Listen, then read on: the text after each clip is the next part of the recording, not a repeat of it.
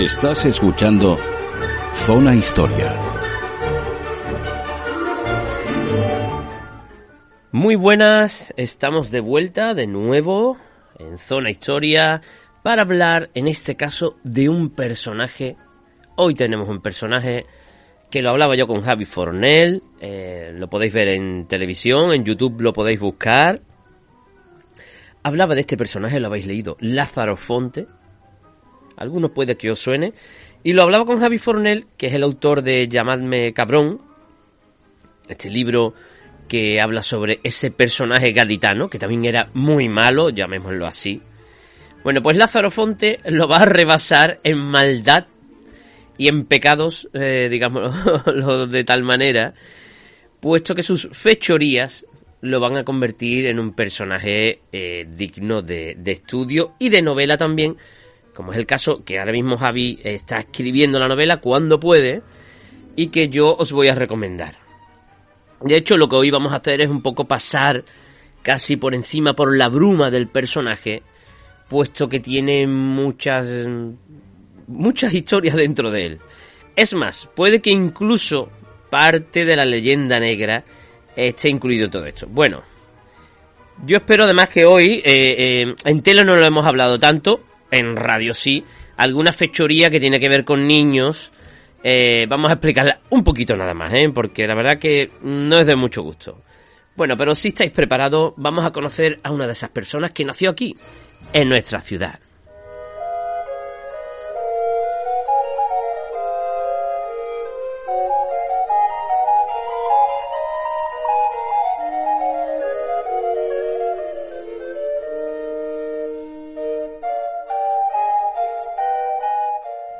Para comenzar, nos tenemos que ir, como siempre, a, situarnos en el tiempo y en el espacio. Sobre todo en el tiempo. El espacio va a ir cambiando conforme la historia avance. En este caso nos tenemos que ir a principios del siglo XVI, es decir, a partir del 1508, que es cuando nacerá nuestro personaje. Y si queréis vislumbrar un poco el Cádiz de esa época, pues podéis mirar el grabado que ya hicimos un programa en pandemia, eh, quedó muy bien con Daniel Ríos y Antonio de la Cruz, que dentro de nada se va a sacar libro, estudio sobre ello, sobre el grabado de Simancas de 1513, donde se ve todo Cádiz, el Cádiz postmedieval, acaba de pasar la Edad Media, ¿eh? más o menos. Eh, no hay un día en que se diga que hemos pasado de, era, ¿no? De fecha, ¿no? Ya no es la Edad Media, ahora es la Edad Moderna. Está en ese intervalo, se acaba de descubrir América eh, hace no hace 20 años y está ese Cádiz que tiene sus dos arrabales fuera. Eh, por la llegada también en, ingente de, comerciantes que van viendo en Cádiz pues un, un futuro. Cádiz ya lo hablamos con Roma y tal, ¿no? Puerto comercial, ¿qué os voy a explicar a vosotros ya que estáis aquí después de 180 programas, creo? Lo que sí, eh, tenemos que recalcar que, que estos arrabales que van a crecer, barrio de Santa María, y en este caso Santiago, hasta la calle Nueva, eh, se van a completar con familias eh, que vienen de fuera, luego serán gaditanas evidentemente, y en este caso incluso alguna que viene de Cataluña. Eh, y tener en cuenta también, me comentaba Javier, que eh, una familia de, la corona aragonesa, en este caso eh, de Barcelona, no podía comerciar en Cádiz a través de testaferros o algo, no. Tenía que ser vecino, vecino en este caso de la ciudad. O sea, vecino de Castilla, en este caso que es la parte pues que nos toca a nosotros.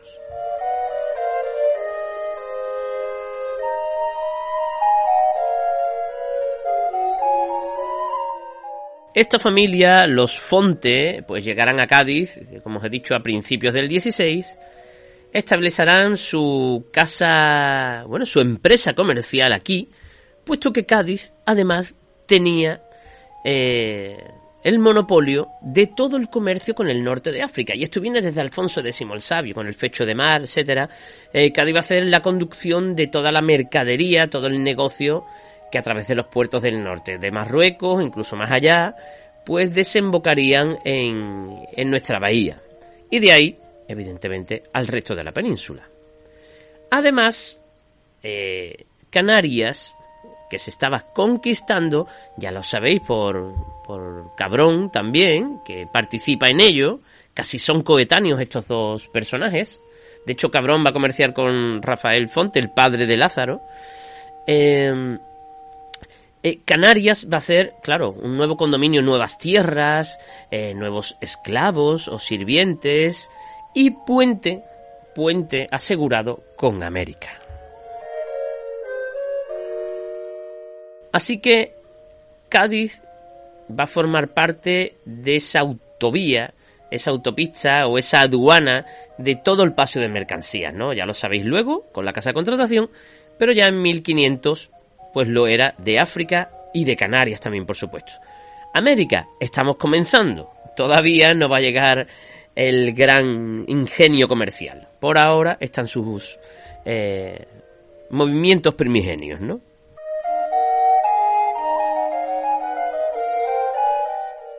Bueno, pues esta familia Fonte eh, va a tener, va a pagar, sufragar parte de la conquista de las Islas Canarias y eh, nuestro amigo Lázaro mm, va a pertenecer a este mundo comercial ¿eh? de dinero, no de guerreros.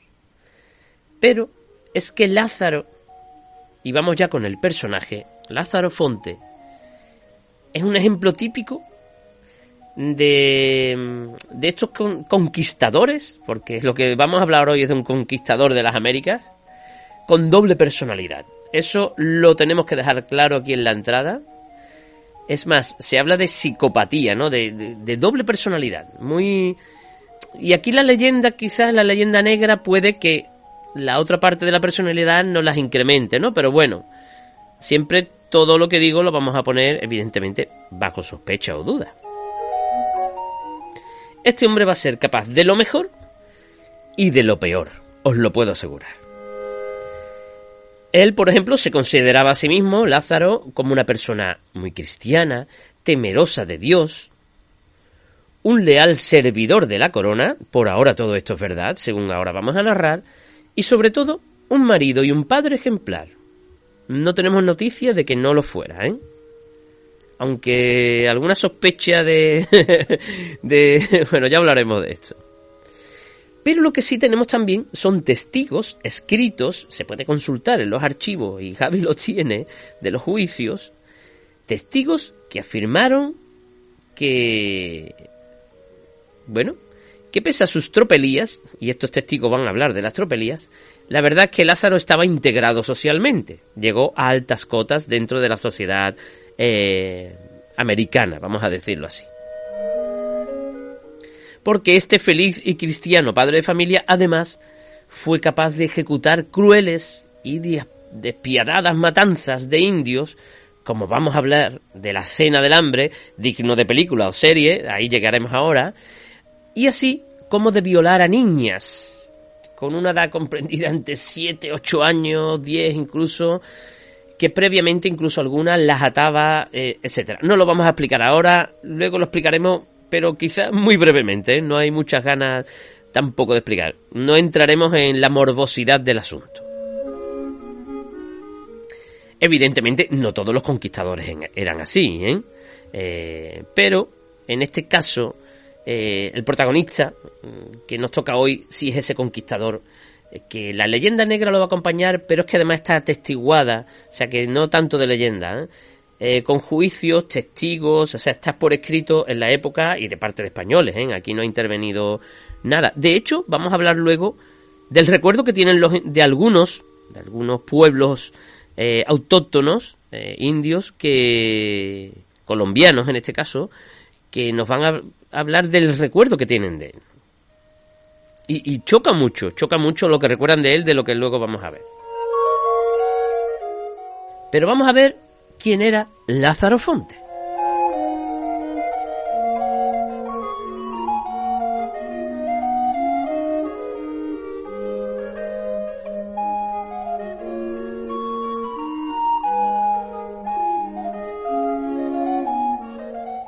Lázaro Fonte va a nacer aquí en Cádiz, ya sabéis, de familia catalana, en torno a 1508.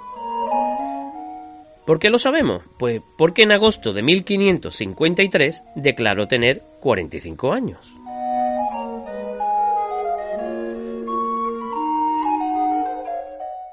Era hijo pues de Rafael Font o Fonte, comerciante de origen catalán, afincado en Cádiz, que además fue regidor del concejo, regidor de la ciudad. Su padre estaba desposado con Paula Fonte eh, y tuvo tres hijos, dos varones y una mujer. Los Fonte van a lograr en Cádiz, a pesar del poco tiempo que llevan, una holgada posición económica, eh, tenían conexiones con Barcelona, tenían pues una cadena. Y eh, incluso estando Lázaro Fonte ya en América, que eso vamos a hablarlo ahora, pasarán a Tenerife, como os he dicho, donde Rafael pues va a conseguir otra regiduría, pero me decía Javi que no tanto van a estar presentes allí, sí a través de, digámoslo, de testaferro, digámoslo de esta manera, y que van a seguir en Cádiz.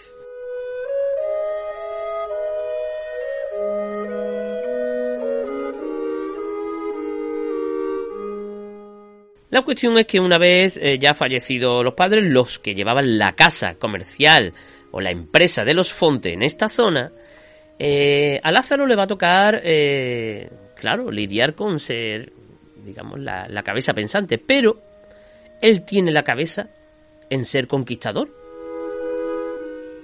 Él eh, está pensando en ir a las Américas, la aventura, la batalla. Tiene dinero, tiene mucho dinero que le renta las Islas Canarias, lo que tienen los comercios que hacen Cádiz, los que hacen en Barcelona, la familia.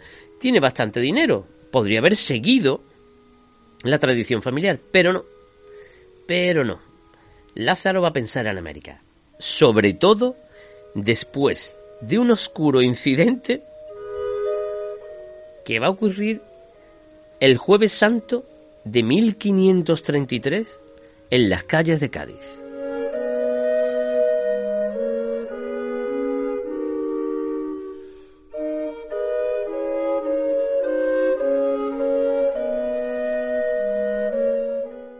Lázaro, que formaba parte, evidentemente, de la sociedad gaditana, a pesar de que, bueno, de niño sí estuvo en Cádiz, correría por la corredera de las Águilas, la actual Plaza San Juan de Dios, bajaría por el barrio Santa María, se embarcaría, pescaría en la bahía de pequeño.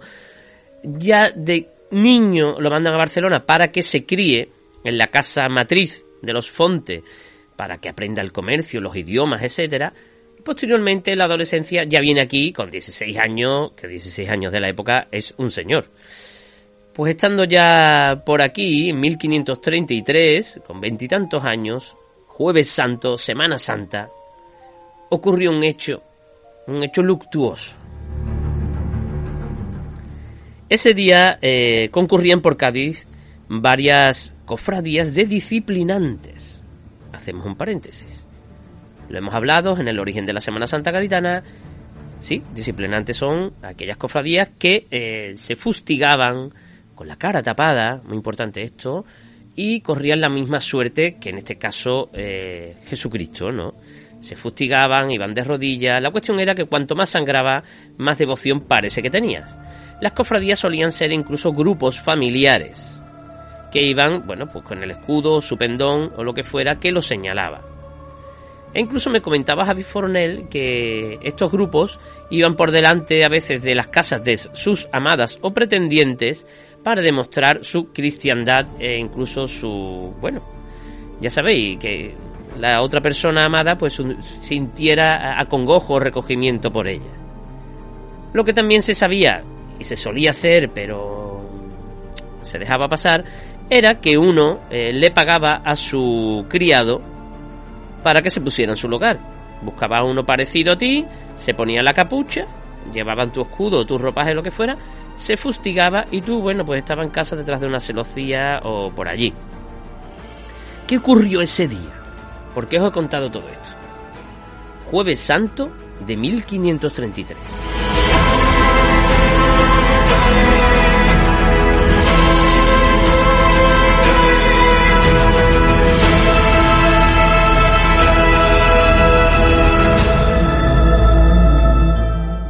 Ese jueves santo se encontraron dos cofradías en la misma calle.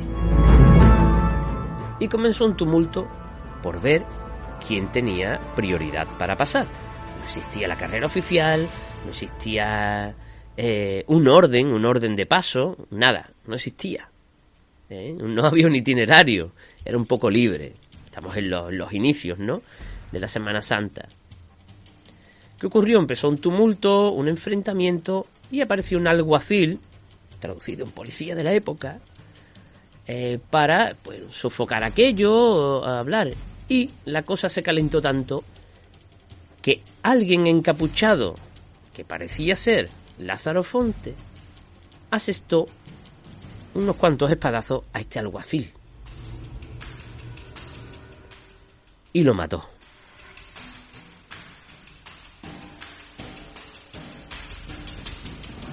Al verse envuelto en la muerte del alguacil, en su ciudad natal, aquí en Cádiz, Lázaro Fonte huyó hacia las sierras del interior de la provincia. Se dice que entre Jerez y eh, Tarifa. Muchísimos días, ¿eh? Se supone que estuvo haciendo un poco de bandolerismo, estaba allí fugado solo. Un testigo, Melchor Ramírez, que estaba allí en esa calle, dijo que tras los hechos, él lo vio presentarse de noche en una posada vistiendo un manteo negro y un bonete negro. Pero a los pocos días después de esta fuga, decidió regresar y se presentó en la misma cárcel ante la justicia. Hubo un juicio, por eso he hablado que hay testigos, hubo un juicio y consiguió salir absuelto. Al demostrarse que el autor material no era el propio Lázaro Fonte. Él no iba en la procesión.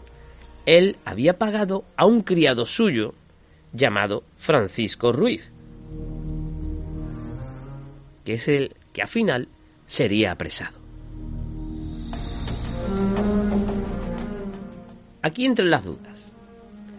¿Sería de verdad Francisco Ruiz el criado el que iba sustituyendo a Lázaro Fonte? Cosa muy común, práctica muy, muy, muy común. ¿O fue el propio Lázaro Fonte? Lo de la huida se comprende. Eh, sería para que la familia, poderosa, regidora de la ciudad, aclarara un poco el asunto. Eh, ya sabemos cómo se mueven estas cosas. Pues imaginaos en el 1533. Y desde entonces, hasta finales de 1534, un año y medio, estuvo por Cádiz siempre con esa sospecha, con ese título de posible asesino, aunque finalmente, bueno, todo parece indicar que de verdad que fue el criado. En este caso, como en la película, el asesino es el mayordomo, ¿no?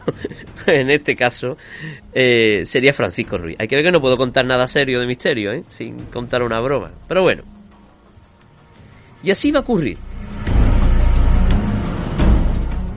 El peso de la ley va a caer sobre su sirviente, pero la duda en la ciudad siempre mm, va a seguir.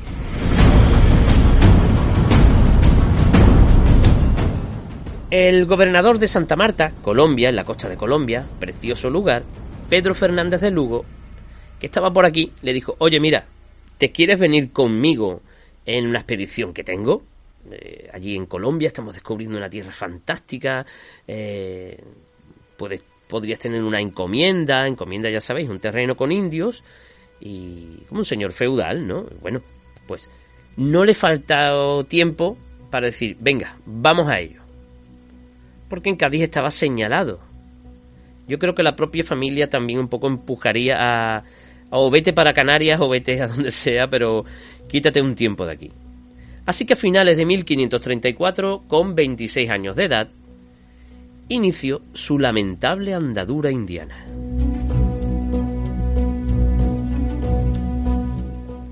Eso sí, no creáis que fue solo, que se embarcó con Pedro Fernández de Lugo en su misma nave, no.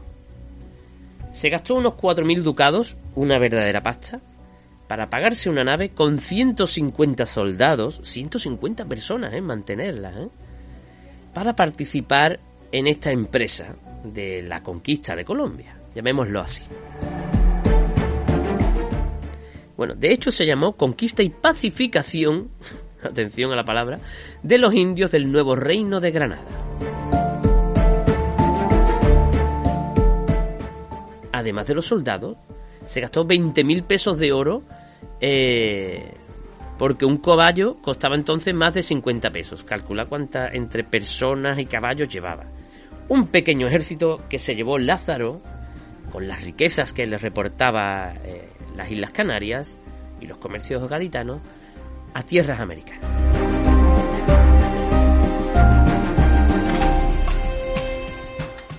Lázaro va a recibir tres encomiendas en tres territorios en, la zona de Santa Fe. Fusagasugá, que en 1566 tenía 500 indios, ¿eh? bastante. En Gativá, que tenía unos 100 indios, y Tocancipá, que tenía unos 150 aproximadamente, ¿no? O sea que tenía bajo su mando unas 750 vidas de esas encomiendas que le proporcionaban a su vez holgadas rentas, ¿eh? de impuestos, de comercio, etcétera.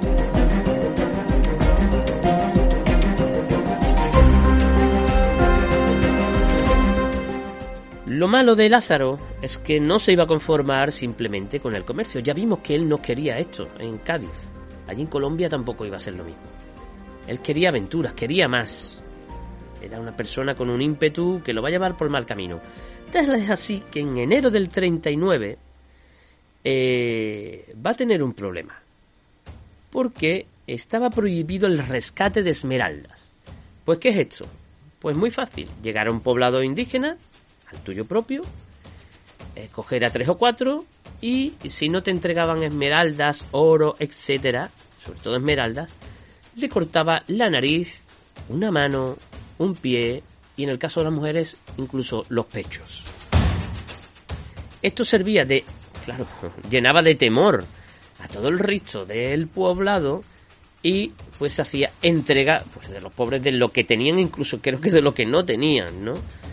era sembrar el terror para conseguir esas esmeraldas. Esto estaba prohibido por ley, aunque muchísimos lo hacían.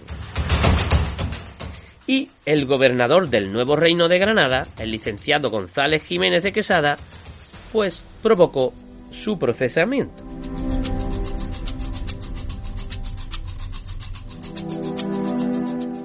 Lázaro Fonte va a estar continuamente procesado e incluso va a tener tres condenas a muerte.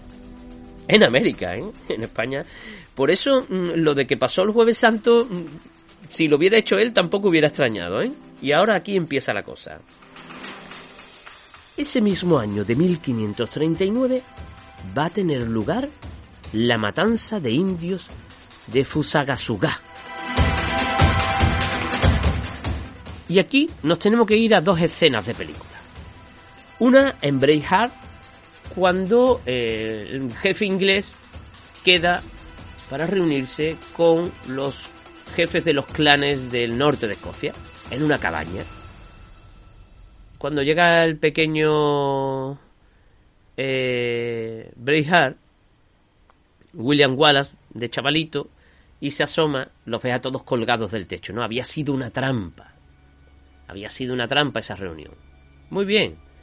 Otra película, Juego de Tronos, las bodas de sangre. No sé si es que lo haya visto bien, si no, es un gran capítulo que nos dejó a todos con la boca abierta. Era una celebración, una reunión para una boda y aquello acabó como el Rosario de la Bueno, como, como la noche de Jueves Santo de 1533, ¿no?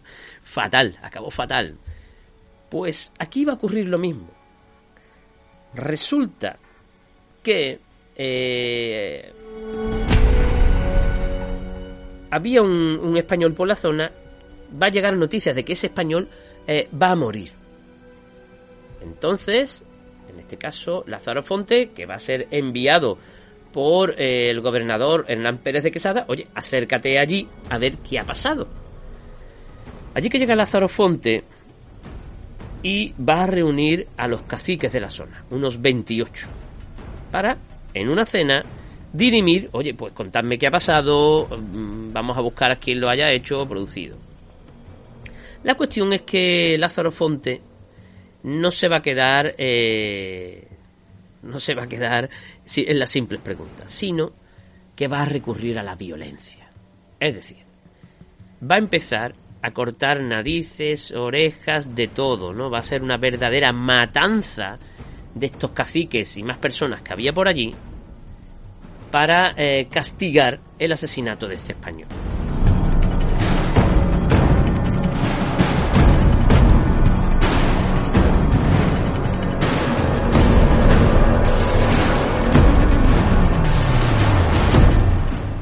Lo que no sabían muchos es que esto va a tener un final más atroz todavía.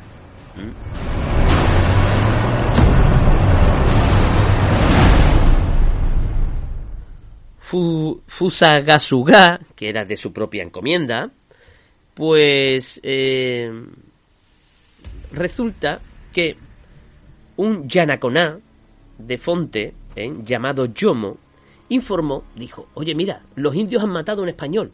Este español se llamaba Antonio de Castro. Hernán Pérez de Quezada, como he dicho antes, pues dijo, Lázaro, eh, tienes que acercarte a ver lo ocurrido y actuar en consecuencia, impartir justicia. Es cierto que llevaba instrucciones de Pérez de Quesada, pero no lo es menos que ni siquiera se aseguró si efectivamente habían asesinado al español o no, como se había dicho, ese testimonio, ¿no? Cuando llegó, puso a sus hombres a una legua de distancia y mandó varios emisarios, entre ellos al Yanacona Yomo, pero no encontraron al cacique de la zona. Dos días después, los indios atacaron el campamento de Fonte, incendiando algunas casas, eh, bueno, construidas, pues ya sabéis, con ramas, etc. Los españoles se defendieron y mataron a algunos indios. Aunque la cosa siguió y finalmente se consiguió un pequeño tratado de paz. Así que Lázaro Fonte convenció a los indios principales, a los jefes, oye mira, vamos a un bojío, a una cabaña grande, y establecemos la paz allí, hacemos una cena, me contáis qué le ha pasado al español, porque está la cosa tan tensa aquí. Pero en verdad era un engaño, como os he dicho en las pelis, para cuando estuviesen todos juntos, incendiar el bojío, cortar pies, narices, manos, de todo, y atacar cruelmente el pueblo. Hay testigos eh, que narraron los hechos con detalles, ¿no? Que todavía mm, medio siglo después pues sobrecogen, ¿no? Por ejemplo, Francisco Gómez de Trujillo declaró que junto a los 40 indios principales eh, los juntó en un bojío eh, con señales de paz y que los mandó quemar a otros indios que estaban allí por su entorno los aperreó.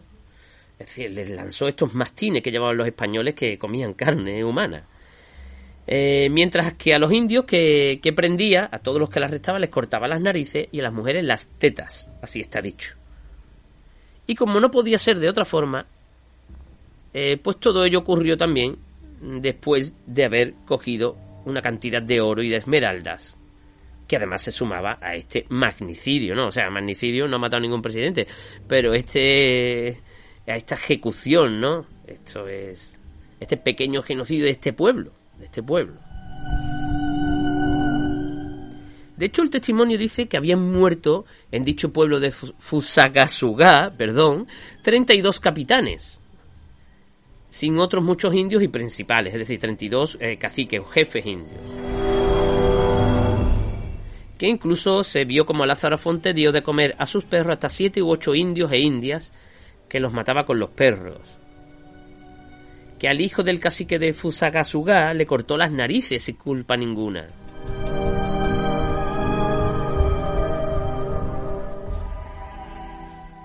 Que incluso vio cortar a otros indios las manos y narices y que esto se sabe que lo sabe este testigo por estar en compañía de dicho Lázaro Fonte. Pero yo te os decía que esto tenía un triste final. Eh, y, claro, el final este es horroroso, ¿no? Hasta aquí la historia. Lo peor de todo, lo peor de todo para mí, que esto parece un guion de, de aquellas historias, historias para no dormir, es que eh, poco tiempo después, apareció el supuesto muerto, el español que supuestamente habían asesinado. La razón de todo, de todo este entuerto. Antonio de Castro. Que sí, sufrió una agresión, es decir, recibió una pedrada en una oreja, pero dice que él que no le reportó peligro ninguno. Él, en, como testimonio, a las doce preguntas que le hicieron, dijo que lo de este caso sabe eh, es que el dicho, lo que sabe de este caso es que el dicho Lázaro Fonte fue a pedir oro a los indios de Fusagasugá y se lo dieron. Y que yo oyó decir que había muerto un hermano del cacique y a otros capitanes e indios y que decía el dicho Lázaro Fonte que los mataban porque había muerto a este testigo. En fin, una cosa, eh, como pone aquí, eh, un documento surrealista por parte también de este Antonio Castro, que no se supo ni explicar. La cuestión es que hubo una despiadada matanza de estos indios que estuvieron, claro, no pacificados, estuvieron alzados más de tres años. Normal, ¿no? Y todo para obtener un pobre botín económico, ¿eh? No creáis que se volvió rico. Los testigos dicen que se trajo unos 600 y 700 pesos de oro. Y otros, pues sí, el veedor real lo ratifica.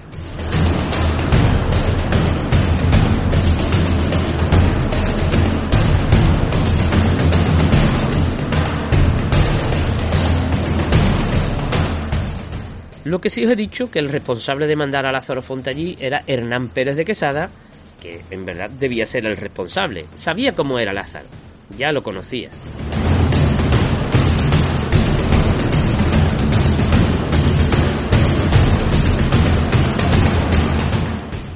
De hecho, le dijo, infórmame de lo que pasa allí y haz justicia de la forma que creyese oportuna. No le va a delimitar su función.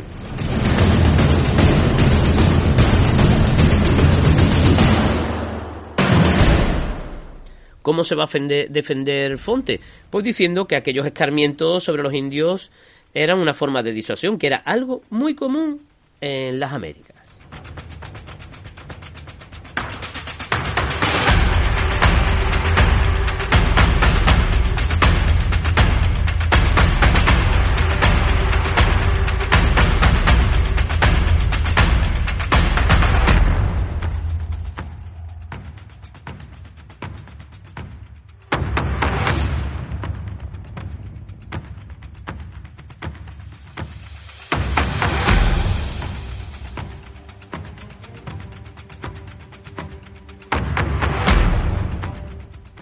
Pero hubo un nuevo cargo a través de todos los años. Y es que el nuevo cargo, ya tenemos el rescate de Esmeralda, tenemos la matanza eh, y otros castigos más que producía, el de pederastia.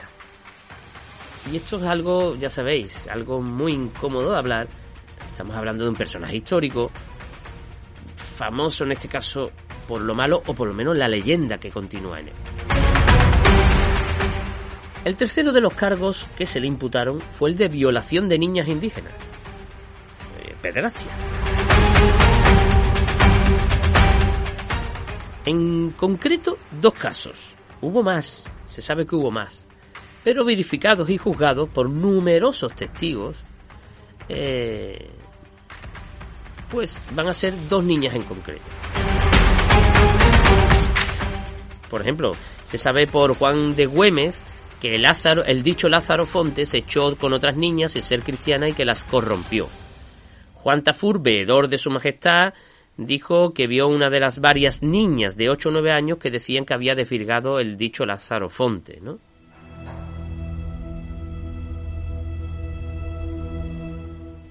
Pero el primer caso es eh, la violación de la hija del cacique Bogotá, así se llamaba, cacique Bogotá, que tenía siete u ocho añitos, ¿no? Lo voy a resumir de verdad porque están los testimonios descritos del juicio y no es plato de buen gusto para los que estáis paseando, durmiendo, los que tenemos, ni... bueno, todo el mundo, ¿no? Por Dios. La cuestión es que los testigos hablan de, de que lo vieron todo, que lo oyeron todo, los gritos, los lamentos e incluso cómo habían quedado luego estas niñas. No muertas, ¿eh? Pero evidentemente sí malheridas. Se excusaba, eh, por ejemplo, en que no eran cristianas. Y aquí hago un paréntesis. Eh, en época medieval, que en verdad todavía estamos en la mente medieval, eh, no era lo mismo violar a una cristiana, a la mujer de un compañero, o una, bueno, una cristiana, que en este caso en la España de la Reconquista a una musulmana o en el caso de América pues a una indígena, ¿no? De, con su religión aún no bautizada. No tenía la misma pena. Y no tenía la misma pena si era una niña o si era, eh, en este caso, eh, ya un adolescente. Y hablo adolescente 10, 11 años, que se la consideraba mujer. Era diferente, diferentes penas, diferentes maneras de verlo. Hoy día yo no haría distinción ninguna, los niños siempre más protección, pero es que todo me parece aberrante, ¿no? Pues en fin, en este caso hay que pensar con mentalidad eh, medieval. Tenemos muchos testigos de esto, Simón Díaz, Juan de Güémez, todos los que le acompañaban. Él no se escondía.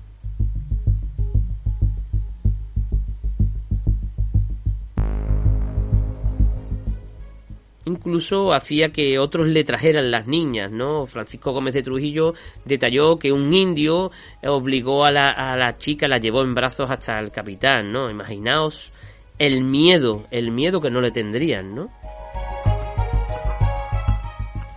Lo voy a ahorrar todo, lo estoy leyendo ahora mismo, eh, lo había leído el otro día para el programa con Javi y la verdad que nos lo ahorramos de contar.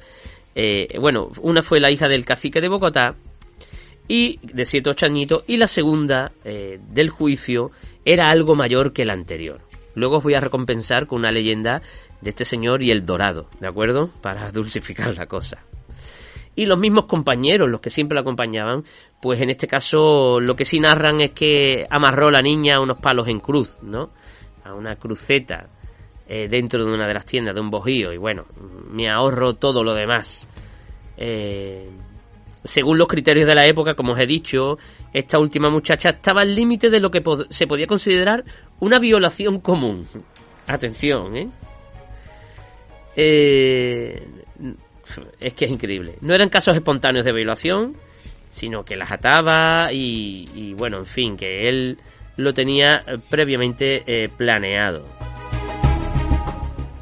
En su defensa, venga, vámonos ya a la defensa. Después de todo esto, vamos a limpiarlo un poco, él se limitó a negarlo todo. Que no, y que no, y que no. Y así lo hizo durante los más de 12 años que anduvo entre pleitos y apelaciones. Y es que Fonte era tan fanfarrón, digamos, con sus amigos como cobarde ante los tribunales. ¿eh? Todo esto lo hablaba sin miedo, pero en los tribunales no me acuerdo. En 1541 le van a entregar la sentencia eh, de Panamá y la rompió en pedazos.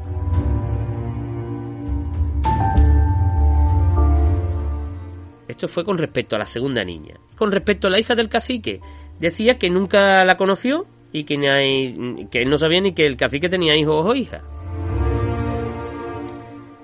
Que él insistía en 1544 en la falsedad de las acusaciones, que si él había estado con una india, pues que eran mujeres grandes, que han sido muy bien tratadas y miradas y que las hacías enseñar y eh, cosas de la fe católica, o sea que era un, vamos, un señor. Pero la gran cantidad de testigos, los detalles aportados, la total coincidencia entre todos ellos no, no dejaba lugar a los hechos ocurridos, ¿no? El juez, mira, es que... Y así lo estimaron distintos jueces a lo largo de varios años. En resumen, que todo esto hace coincidir, creyéndonoslo todo, que Lázaro Fonte es un verdadero psicópata.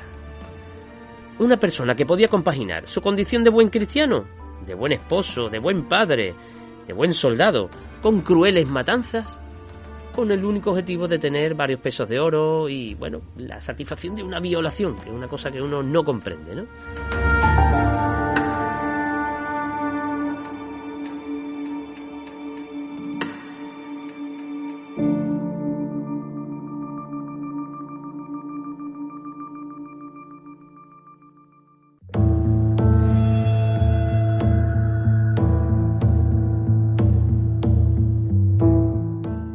Evidentemente se le condenó a pena de muerte y a la pérdida de sus bienes.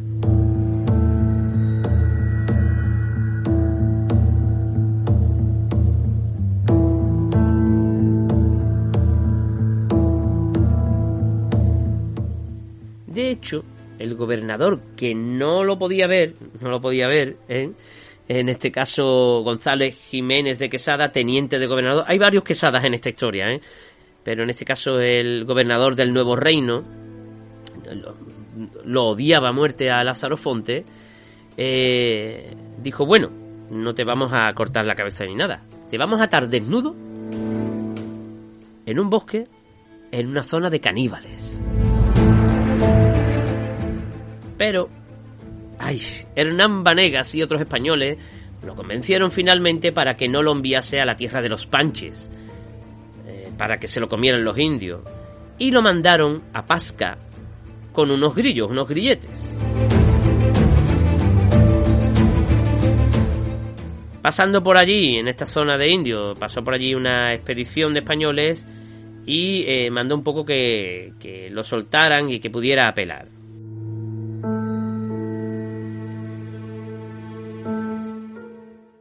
sí se le condenó a pena de muerte, pero aquí hubo alguien muy listo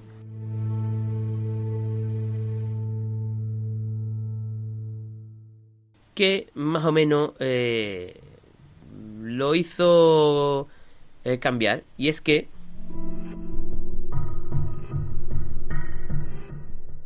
Luis Fernández, Alonso Luis Fernández de Lugo, otro gobernador de la zona, lo va a absolver pero aquí había prevaricación. Es decir, ¿cómo después de dos penas de muerte ratificadas, eh, de tantas pruebas, de repente va a quedar libre? Pues que el tal Alonso Luis Fernández de Lugo lo indultó a cambio de que le vendiese, por una cantidad simbólica, sus propiedades de Tenerife, valorada, bueno, en varios miles de ducados, pero muchísimo dinero. Así que Lázaro entregó las tierras de Tenerife, que eran de los Fonte, a este señor y quedó libre.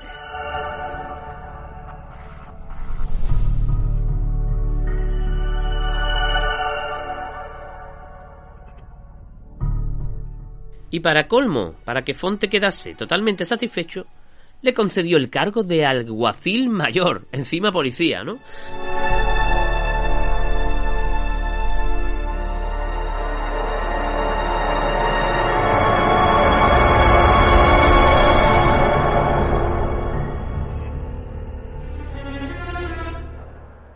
Pero no va a tener tan buena suerte Fonte porque en 1544 cambia el, el, promotor fiscal, el fiscal Antón de Luján y el nuevo gobernador también, Miguel Díez Armendáriz y nada, que el proceso debía continuar, que esto no estaba bien.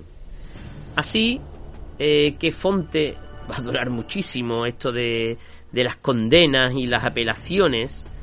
Eh, con todo ello, ¿no? Incluso va a recurrir en 1555 y lo vamos a encontrar encarcelado en 1539, en el 43, 44, 47, 53, saliendo, entrando, saliendo, entrando. En fin, económicamente terminó arruinado. Eh, Gonzalo Jiménez le confiscó todo el dinero en efectivo que tenía en oro y esmeraldas. Las encomiendas se las quitaron. Eh, y bueno, perdió lo de Tenerife, como bien sabéis. Y incluso en 1553 se pedía encarcelar de nuevo al gaditano, ¿no? Que le quitaran todo lo que tenía en Quito y vieron que en Quito ya es que no le quedaba nada.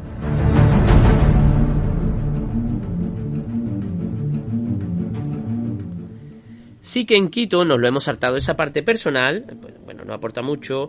Va a haber un momento en que se va a ir de Santa Marta y va a llegar a Quito eh, donde se va a casar con una señora, con su señora, claro está, y no era la señora, una señora cualquiera, era la hija del gobernador, que Fonte es malo, pero no tonto.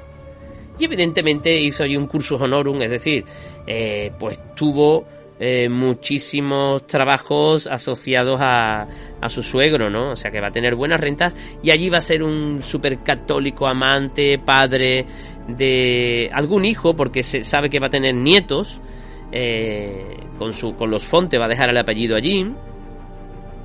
Eh, lo raro, me contaba Javi, que, que 70 años después de nacimiento, 72, se va a encontrar su firma en Lisboa. O sea, algo muy extraño. Eh, volvió hacia aquí, pero se sabe que muere allí. Una cosa que toda esta segunda parte de su vida, al final de su vida, queda por investigar y Javi está en ello. Así que nos vamos a esperar. Pero os he dicho, eh, todavía faltan dos cosas. Uno, la búsqueda del perdón. Y el otro, la leyenda del dorado.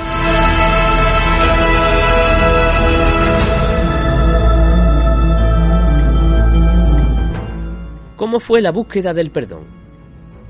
A resultas de todo lo malo que había hecho, pero era buen soldado, buen espadachín, buen jinete, decidió pues aceptar algunos trabajos que le mandaban. Por ejemplo, el de apresar y encancelar a Gonzalo Pizarro y Hernández Girón. Estos dos señores conquistadores, no es el Pizarro Pizarro, ¿eh? estos dos conquistadores eh, se puso como de moda levantarse contra el, eh, el, reino central, ¿no? Independizarse. Se creyeron señores de un territorio, ellos mandaban y se levantaron en armas contra la corona. Así que el gobernador, evidentemente, mandaba sofocar estos levantamientos. Y allí que iba Lázaro. Y lo conseguía. Con otros más, consiguieron atrapar a Gonzalo Pizarro y eh, atrapar y ejecutar a Hernández Girón.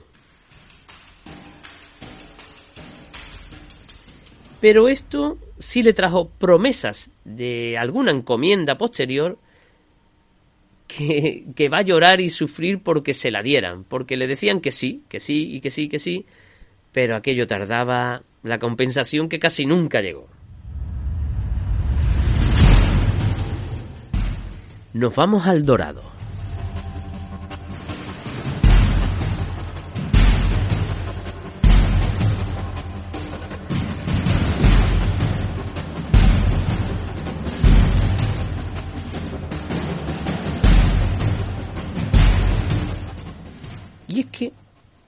Para hablar de, del Dorado tenemos que hablar de una leyenda, pero leyenda em, y realidad.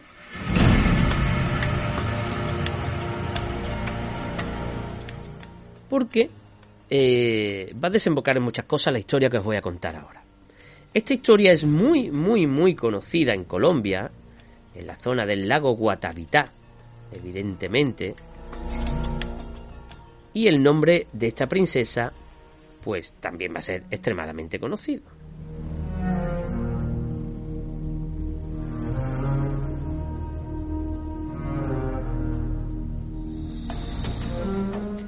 El nombre es Zoratama, una mujer indígena muisca que, eh, bueno, cuentan varias historias que va a conocer a Lázaro cuando va a ser castigado eh, y va a estar solo. Pues Zoratama va a cuidar de él. Es hija de un cacique y en este caso, eh, bueno, pues se van a enamorar.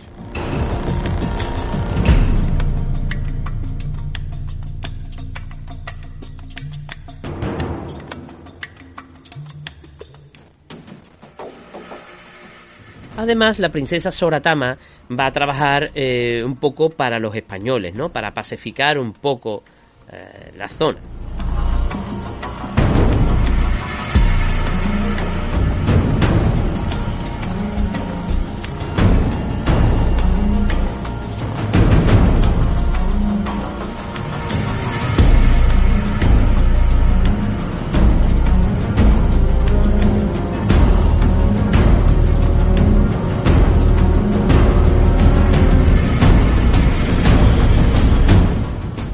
Zoratama y Lázaro se enamoraron, vivieron un tiempo juntos, hasta que Lázaro eh, van a tener una hijita o un hijo, no se sabe muy bien. Y ella lo va a seguir, pues por todas sus, sus, sus misiones. Esto era muy común, que un grupo de mujeres siguieran a sus, a sus soldados, a sus maridos o novios. La cuestión es que Lázaro Él lo único que quería era aventura, no quería seguir con ella. En un momento dado, esta relación, este, este amor de esta India y conquistador, se va a romper. Y Soratama se va a entristecer de tal manera con la noticia de que Lázaro lo mismo volvía a España o que desaparecía, que cogió a la hijita o hijo de los dos y no quiso saber nada más de nadie.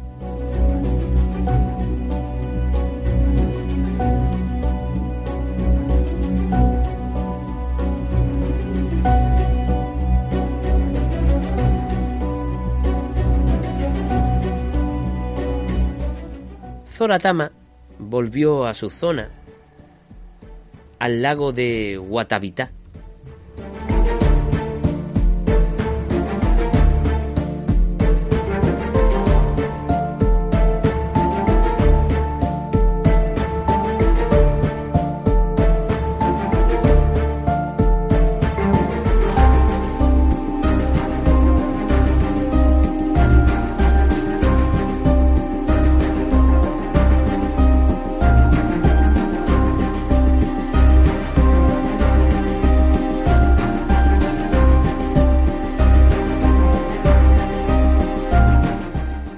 La leyenda, que es una leyenda chipsa, de la princesa de la laguna de Guatavita.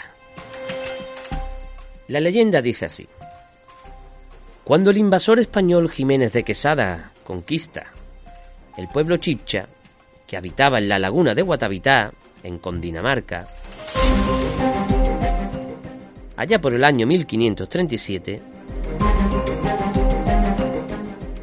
descubre una leyenda de amor y muerte que daría origen a otra leyenda basada en la ambición, la del Dorado. Este pueblo chipcha estaba regido por una cipa o un cacique, el cual tenía su palacio en la ciudadela de Guatavita, famosa por ser la mejor fortificada de su tiempo.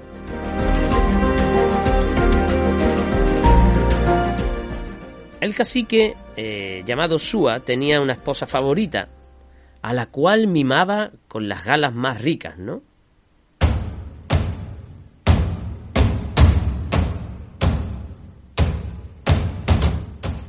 Pero que tenía esta mujer, pues, un afán, pues, por enamorarse de otros, digámoslo así.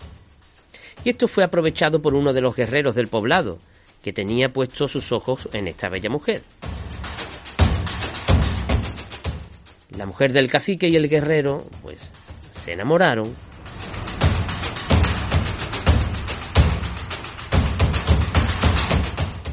Y una noche, mientras todo había mucho bullicio en palacio, este hombre le dio al cacique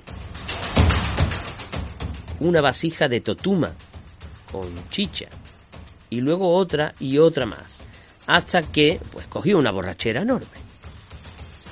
El vasallo, el guerrero, no había probado el alcohol. Solo contemplaba a la bella mujer. Cuando supo que el cacique estaba dormido, se acercó a ella, la cogió entre sus brazos y se la llevó a una cabaña.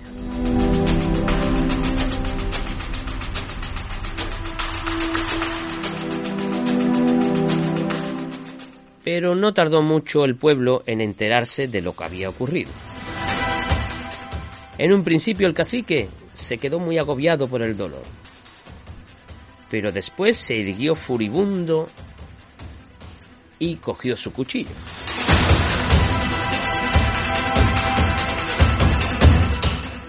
Al amanecer todo el pueblo fue testigo de la venganza del marido burlado. Lo ataron a un poste pintado en rojo, donde quedó el amante, rodeado de soldados, y frente a él, sujeta por dos esclavos, la esposa infiel, para presenciar el castigo. Le cortó las orejas, los labios, la nariz, los ojos, las partes eh, pudientes, le abrieron el briente e incluso la sangre le llegó a salpicar la cara. Le arrancó el corazón que aún palpitaba y lo asaron allí mismo. Y la obligaron a comérselo.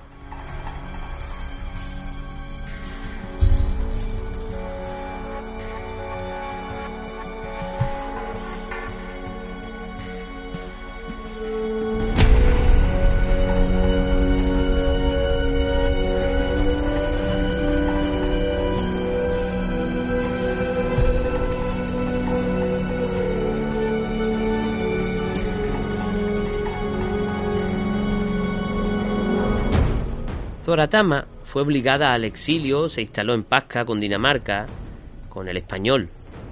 Pero el español veía otras mujeres. Así que Zoratama cogió el bebé, se fue al lago de Guatavita y allí se introdujo y desapareció. El lago de Guatavita, hay que decir que es el que guarda la leyenda del Dorado.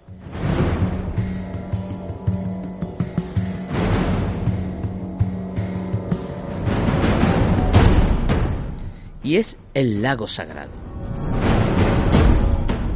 El lago además se asoció con rituales indígenas relacionados con el oro. No sé si habéis visto eh, la película El Dorado, de los años 80, el ritual que hacen de meterse en el lago impregnados en oro. Y es el lago, digámoslo así, que transporta al otro mundo. Por eso creemos que lo que hizo la princesa fue irse a un mundo mejor con su pequeño.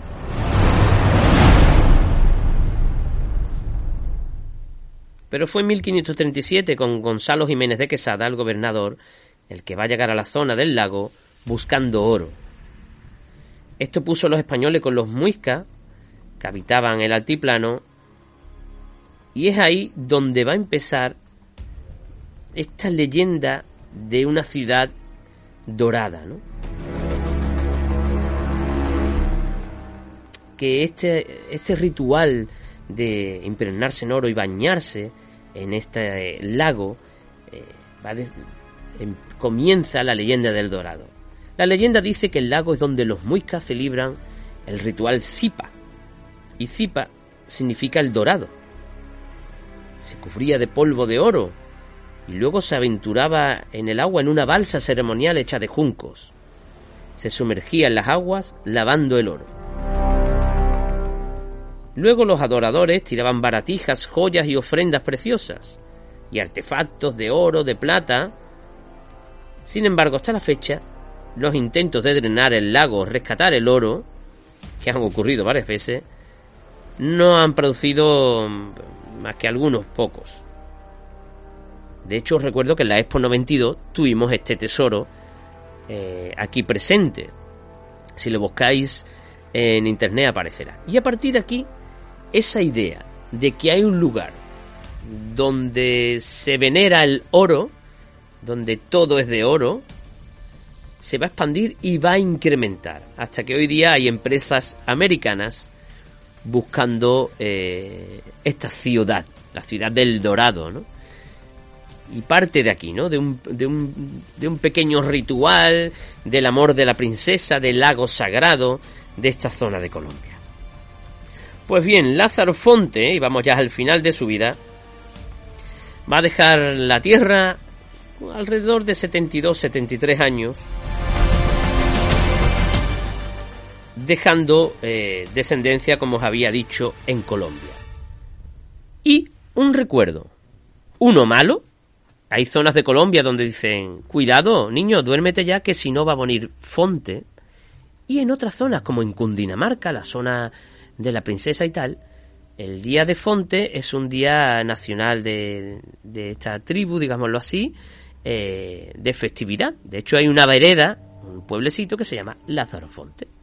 No tiene estatua ni nada para que la derriben, pero sí que eh, para algunos fue una especie de héroe o de una persona relacionada con una princesa, una bella historia de amor que yo eh, os he resumido muchísimo y que fue parte de, la mitología de aquel pueblo. Así que para unos ángel, para otros demonio. En Cádiz tenemos la calle Fonte, cerca del mercado de Abastos, entre la calle San Francisco Javier y eh, la calle Libertad, pero no es por él. ¿eh? Lo digo por si alguien la quiere quitar. Es por la familia de los Fonte, eh, tan importante para el comercio gaditano nos vamos al final del programa.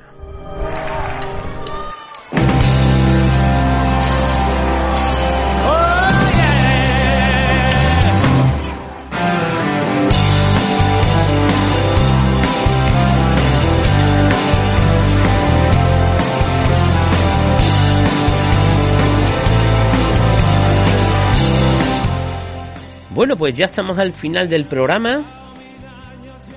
Ya nos vamos a quitar un poco la espina de esta historia. Hay que contarlo. No todos son gaditanos ejemplares, eh, grandes médicos, grandes músicos, sino también de vez en cuando hay algún cabrón o hay algún fonte. ¿eh? Y es que lo dice Pepe Petengui en, su libro este de los santos que ha sacado, pero yo siempre lo he dicho, digo, Cádiz nunca ha dado santos, bueno, yo soy santos de apellido, solo un beato y deberíamos repasar su historia algún día, pero sí que hemos tenido, bueno, un par de personajes anecdóticamente, pues un poco que se iban de la mano. Natural de la época, pero bueno, en este caso es que Fonte Claro, estamos entre que un historiador no se puede creer todo, pero claro, si hay un juicio donde los testigos coinciden una y otra vez en lo mismo durante muchos años, da que pensar que sí. Ejerció la pederastia, que también abusó del castigo a los, a los indios y que luego se reconvertiría, sería buen esposo. Bueno, pues de esto hay muchos ejemplos, ¿no? De hombres y mujeres así. Sin más, me despido de ustedes hasta la semana que viene que tenemos un capítulo prehistórico, pero increíble. El año que, la semana que viene, el año no, nos vamos a ir a la prehistoria. Tengan ustedes una buena semana por delante. Yeah.